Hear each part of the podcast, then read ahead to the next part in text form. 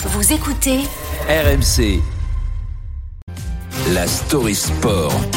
Bonjour Pierre Amiche. Bonjour à tous. Bonjour Pierre. Ce samedi, l'équipe de France de rugby féminin défie l'équipe d'Angleterre. Objectif grand chelem pour les Bleus, mais la mission s'annonce délicate. En face, l'Angleterre reste sur 11 victoires de rang face à l'équipe de France et les Red Roses, finalistes de la dernière Coupe du Monde, pourront compter sur le soutien de près de 50 000 supporters et ça c'est pas rien. Ce match sera donc particulier et peut-être encore un peu plus pour une joueuse tricolore, Pierre. Et oui, car cette rencontre sera la dernière avec le maillot bleu de l'équipe de France pour Jessie Trémoulière, l'Auvergnate, son mètre 80, son élégance balle en main et ses qualités de buteuse. Jessie et ses 77 sélections, son titre de meilleure joueuse du monde 2018 et son attachement viscéral à son, tir, à son terroir, sa ferme, ses vaches. À 30 ans seulement, la demi d'ouverture a décidé de dire stop après ce crunch. Un adieu sans surprise, car déjà la semaine dernière face au Pays de Galles, les larmes avaient coulé. La France du rugby, et pas que féminin, savait qu'on n'allait plus la revoir avec le maillot bleu. Alors, au stade des Alpes, et même avant la rencontre,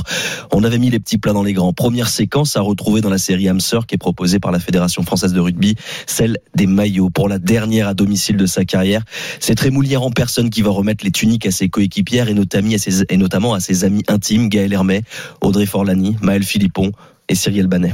Désolée si j'arrive, si je lis un peu, mais euh, c'est, euh, je crois que je m'étais aussi stressée, même euh, sur le terrain, je suis pas comme ça. Rugby, c'est ça aussi. C'est euh, de jouer ensemble, de construire des, des bons moments, tisser des liens. Et je pense qu'avec vous quatre, si vous êtes des amis, mais vraiment euh, formidables, je le dis jamais, mais je vous aime. Le moment le plus fort de cette cérémonie, c'est quand son père, Serge, lui fait la surprise d'être là et de lui remettre son maillot à elle. Trémoulière a perdu sa maman alors qu'elle n'avait que 14 ans. Alors forcément, son papa a pris de la place. Nous, on a souhaité aussi marquer le coup, parce qu'il y a des personnes quand même qui les accompagnent tout au long d'une vie pour porter ce maillot.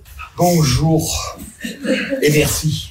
Merci de tous les bons moments que tu nous as fait passer, les voyages que tu nous as fait faire, parce que On a fait un sacré aujourd'hui quand même. oui, il a fallu se préparer et se libérer à la ferme, mais je l'ai fait euh, avec euh, beaucoup d'amour.